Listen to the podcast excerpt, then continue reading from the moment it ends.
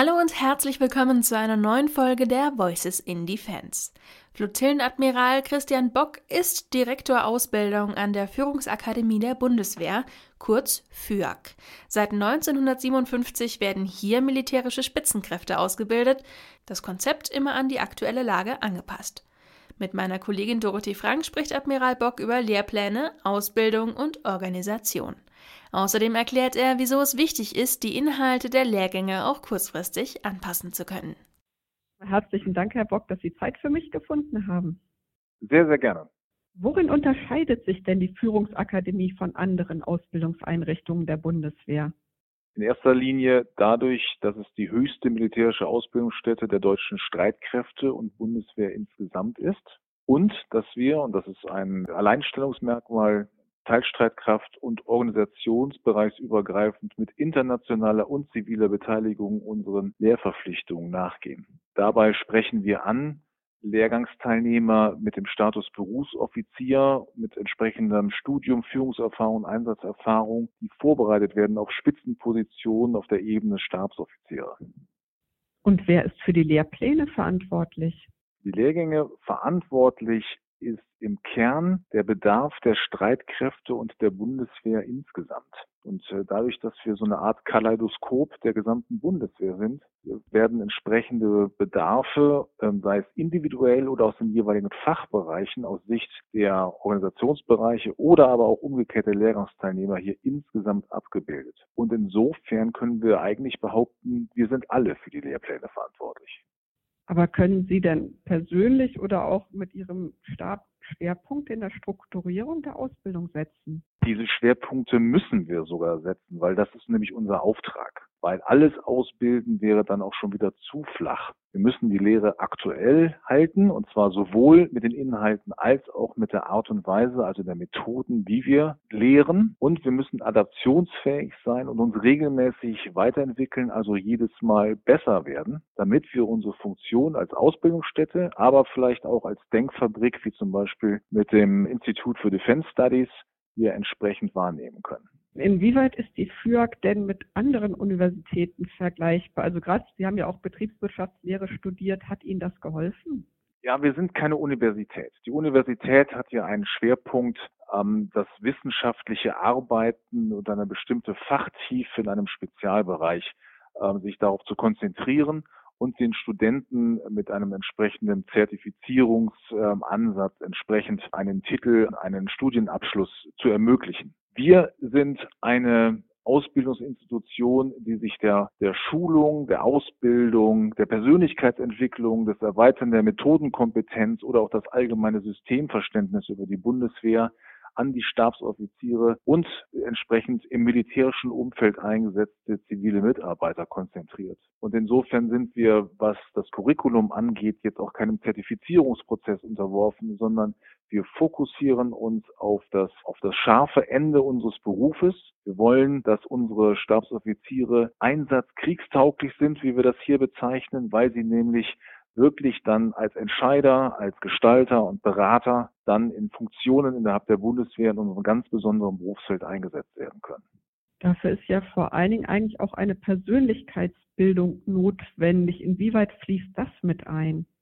Diese Persönlichkeitsentwicklungsfacette ist ein wichtiges Element unserer Ausbildung. Wir nutzen hier auch alle methodischen Möglichkeiten, sowohl was den Führungsaspekt durch unsere Tutoren, unsere Lernbegleiter und Lehrbegleiter, also die Dozenten entsprechend darstellen, aber auch Profis, entsprechend geschultes Personal als Coaches oder mit entsprechender Methodenkompetenz, die unsere Lehrgangsteilnehmer besser machen, also begleiten, Feedback geben und ihnen Hilfestellung geben, um Stärken auszuprägen und Schwächen zu minimieren. Nun hat sich der Mensch in den letzten 100 oder noch länger Jahren kaum verändert. Unterscheidet sich die heutige Ausbildung überhaupt inhaltlich und methodisch von Ihrer Zeit damals an der FÜAG? Ja, ich hoffe, dass die 100 Jahre nicht auf mich bezogen sind, sondern tatsächlich nur 20 Jahre her, dass ich hier Lehrgangsteilnehmer gewesen bin. Aber tatsächlich hat sich elementar etwas geändert. Wir oder ich komme aus einer Zeit, die von Frontalunterricht entsprechend geprägt war, wo wir drum betteln mussten, dass wir Streitkräfte gemeinsam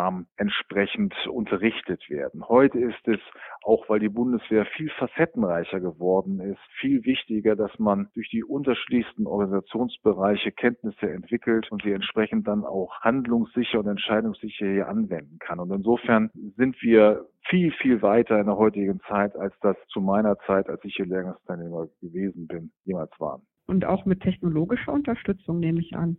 Die technologische Unterstützung ist natürlich ein Kernelement, weil wir natürlich wie jede Ausbildungsinstitution uns der Digitalisierung mit verschrieben haben, die uns ja ermöglicht, sowohl flexibler und adaptiver zu sein, auch sagen wir, räumlich sehr viel flexibler unseren Lehrgangsteilnehmer zu ermöglichen. Nebenvereinbarkeit von Familie und Dienst auch wie in diesen besonderen Corona-Zeiten es zu ermöglichen, die Lehre aufrechtzuerhalten und gleichzeitig die Wissensvertiefung und die Weiterbildung zu ermöglichen. Wir haben hier ein großes Digitalisierungsprogramm aufgesetzt, das schon vor Corona-Zeiten begonnen hat und über die Corona-Zeit natürlich noch viel schneller in der Entwicklungsgeschwindigkeit sich fortentwickelt hat. Ja, ich denke mir, bei der Einsatzflottille 1 haben Sie ja auch viele digitale Projekte und Start-up-Ideen gefördert. Wollen Sie an der FÜAG ähnliche Schwerpunkte setzen? Tatsächlich wurden die ähnlichen Schwerpunkte durch die aktiven bzw. Verantwortlichen hier auf der, in gleichermaßen auch hier schon vorher gesetzt. Das hängt gar nicht mit meiner Person zusammen. Die Digitalisierung oder Digitalisierungsprojekte oder sagen wir mal so agiles Agieren und Arbeiten ist ein Mittel zum Zweck, um innerhalb der Ressourcen, die einem zur Verfügung stehen, das Bestmögliche aus einer Organisation herauszuholen. Deswegen ist, gilt es für jede Leitungsfunktion, egal ob es in einer Einzelflottille oder an der Führungsakademie ist, dass man Möglichkeiten und Räume schafft, wo alle sich eigenständig und eigenverantwortlich bewegen können, um mit diesen Tools, mit den heutigen Möglichkeiten, der technologischen Möglichkeiten, aber auch mit entsprechend neuen Methoden, neuen Formen der Kooperation entsprechend das eigene System zu verbessern. Und insofern brauchte ich hier keine Schwerpunkte zu setzen, sondern ich habe meine Schwerpunkte einfach mitgenommen und sie hier wiedergefunden. Und ist die digitale Lehre schon so umgesetzt, wie Sie sich wünschen, oder ist da noch Projekte, wo Sie sagen, die würden Sie jetzt gerne angehen? Also wir sind, was die Digitalisierung angeht, nie zufrieden denke mal, allein die technologischen Möglichkeiten, die sich ja nur wirklich von Jahr zu Jahr verändern, müssen hier auch regelmäßig wieder neu und äh, genutzt und neu implementiert werden. Aber das, was in den vergangenen Jahren hier schon geschaffen wurden an Möglichkeiten, was die hybride Lehre angeht und äh, die entsprechenden ähm, äh, Darstellungsmöglichkeiten und die Flexibilität, die sich damit, die damit verbunden ist, da sind wir schon Riesenschritte gegangen. Aber nein, ich bin natürlich noch nicht zufrieden, weil man kann immer noch schneller werden, immer noch bessere Bandbreiten und flexible Möglichkeiten bis hin zur individuellen IC-Ausstattung zur Verfügung stellen, damit man wirklich zu jeder Zeit jede Möglichkeit hat und auch die neuesten Methoden und die neuesten ähm, Apps halt entsprechend noch nutzen kann. Wir sind immer einen sehr guten Weg, aber noch nie am Ende. Ja, Flexibilität ist ja ein gutes Stichwort. Wie können Sie denn aktuelle Ereignisse auch in die Lehre mit umsetzen? Wie können Sie die dementsprechend anpassen, wenn nun mal heutige Konflikte was anderes zeigen als das, was man vorher gedacht hat? Ja, wir sprachen es am Anfang ja schon an. Wir setzen hier Schwerpunkte. Wenn Großereignisse wie der laufende Krieg in der Ukraine es bedarf, dass man darüber redet, dass man seine, sein Lehrwissen im Sinne von operativer Planung oder strategischen sicherheitspolitischen Überlegungen einmal an der Realität spiegelt, dann müssen wir Schwerpunkte setzen oder verändern und entsprechend diese Themen mit in, die, in das Curriculum zeitnah und aktuell aufnehmen. Wir schaffen uns dafür Freiräume und wir verändern auch mal ad hoc entsprechende Lehrinhalte. Ähm, sonst wären wir keine Akademie, wenn wir das nicht hinbekämen. Und das kann auch im laufenden Prozess, ich denke halt an meine Studienerfahrung, da war eigentlich am Anfang des Semesters schon gesetzt, was in dem Semester gelehrt wird, oder kann das flexibler angepasst werden? Das muss hier sogar flexibel angepasst werden und darf es auch, weil, und das ist ja auch der Unterschied zur Universität, da wir keinem Bologna-Prozess oder irgendwelchen Punktesystem unterliegen, ist ein Anpassen der Lehre kein Killkriterium für den Abschluss eines Lehrabschnittes. Und insofern können wir hier flexibel die Lehrinhalte anpassen.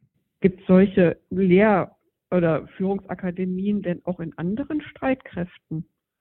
Auf jeden Fall. Wir hatten gerade die äh, Conference of Commandants äh, von 40 plus Nationen aus der ganzen Welt, die hier entsprechend zusammengekommen sind und auch ihre Unterschiedlichkeit dargestellt haben. Aber vom Kern und Lehrinhalt, also sicherheitspolitische Rahmenbedingungen und Systemkenntnisse aus der jeweiligen Nationensicht, aber auch im multinationalen Kontext darzustellen, war hier das Gesprächsthema eins. Und tatsächlich ist dieser Bedarf, Stabsoffiziere entsprechend so auszubilden, in jeder Nation die Streitkräfte hat, entsprechend auch vorhanden. Was ist denn noch Ihr Ziel für den Bereich Ausbildung an der FÜAG? Mein großes Ziel und auch meine Verantwortung ist es, gemeinsam mit meinem Direktorkollegen und unter der Rigide unseres Kommandeurs eine Stimmung zu entwickeln, die das gemeinsame Besserwerden und Ausbilden von Lehrgangsteilnehmern, aber auch die Weiterbildung unseres eigenen Lehrpersonals in einem kontinuierlich anpassbaren System ermöglicht. Wir müssen diese Stimmung aufrechterhalten, weil es unsere Pflicht ist, die bestmöglichen Ergebnisse in der Ausbildung in den Lehrgangsteilnehmern zu ermöglichen ermöglichen, damit wir den guten und auch belastbaren, kriegstauglichen Offizier zurück in die Bundeswehr geben können. Wenn man die Soldaten hört, dann ist die Zeit an der FÜAG aber eigentlich auch ein, eine Zeit, in der man Kontakte knüpft. Ist das nicht immer noch eines der wichtigsten Elemente? Das ist ein Kernelement der Ausbildung, nicht nur das Übermitteln von oder das Vermitteln von Wissen, sondern halt auch das Verständnis des Nachbarn, dessen Fachlichkeit und die damit verbundenen Netzwerken, weil die Netze, die wir hier knüpfen, ähm, über die Nationen, über die Fachlichkeit, über die Menschen als Lehrgangsteilnehmer ist ähm, das äh, Wichtigste an, an der internen Funktion der Führungsakademie. Haben Sie noch Kontakt zu Ihren damaligen Lehrgangsmitgliedern? Oh ja, und zwar auch im täglichen Arbeiten. Ne? Wir entwickeln uns ja alle parallel auch zeitlich weiter, ne, in unterschiedlichen Kontext, aber regelmäßig äh, trifft man sich wieder, entweder organisiert oder eben auch zufällig. Und dies gilt auch in dem multinationalen Raum. Man findet immer wieder seine Lehrgangsteilnehmer wieder. Man kommt aber nur zur FÜAG, wenn man Berufssoldat ist, oder gibt es das auch für Zeitsoldaten? Es gibt es auch für Zeitsoldaten, aber im Ausnahmefall, weil unsere Modullandschaft, also alles da, wo wir Stabsoffiziere von außen hier zusammensuchen oder Offiziere mit ihrer Fachlichkeit und wir entsprechende Ausbildungsabschnitte und Vertiefungsrichtungen anbieten, kommt hier jegliche Couleur an möglichen Offizieren an die Führungsakademie. Im Kern aber konzentrieren wir uns auf den Berufssoldaten und Stabsoffizier mit langen Stehzeiten, der dann hier sein Fachwissen äh, angeeignet bekommt, Möglichkeiten bekommt, sich zu entwickeln und dies dann, dann noch in seinem längeren Berufsleben weiter nutzt. Vielen Dank für das Gespräch. Gerne. Ich bedanke mich für Ihr Interesse. Das war's schon wieder für heute. Vielen Dank fürs Zuhören, machen Sie es gut und bis zum nächsten Mal.